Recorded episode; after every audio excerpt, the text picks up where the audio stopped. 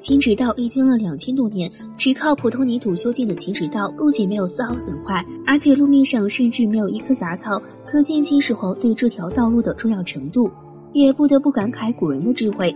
秦始皇建国之后，内部虽然稳定了，可是，在国家外部依然存在一定的威胁。所以，建国第二年，秦始皇就着手命人建造了长城。蒙恬修筑的长城虽然成功的防御了匈奴，可是随之而来，他也给秦军带来一定的问题，因为距离过长，秦军无法在短时间内得到粮草以及物资。为了解决这一问题，秦始皇就命人修建了一条与之相匹配的道路。这就是秦直道的由来。秦始皇把这项高质量的任务交给了蒙恬，这个打仗出身的汉子，一直镇守在北方，为秦直道的修建颇有自己的见解，并且依据北方的地形，建造了一条高质量的秦直道。两千多年都没有长过一棵杂草。为了防止道路长草影响行军的问题，蒙恬将这条道路建在了沙漠、黄土的交界处。因为土壤的问题，没有充足的水分，在这样的自然环境下，蒙恬最大程度的减少了道路长草的问题。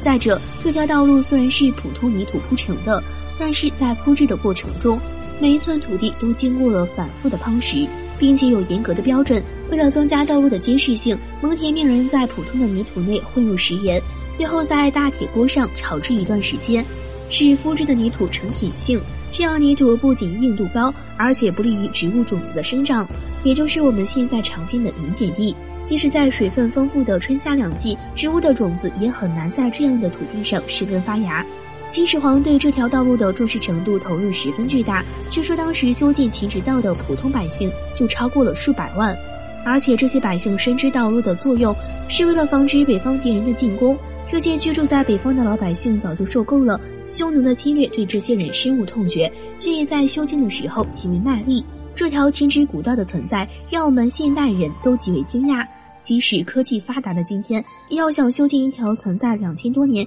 并且丝毫不长杂草的道路，也是有一定困难的。可见，在没有科技存在的条件下，我们祖辈的智慧是多么让人惊讶。好了，今天的节目就到这里了。我们下期再见。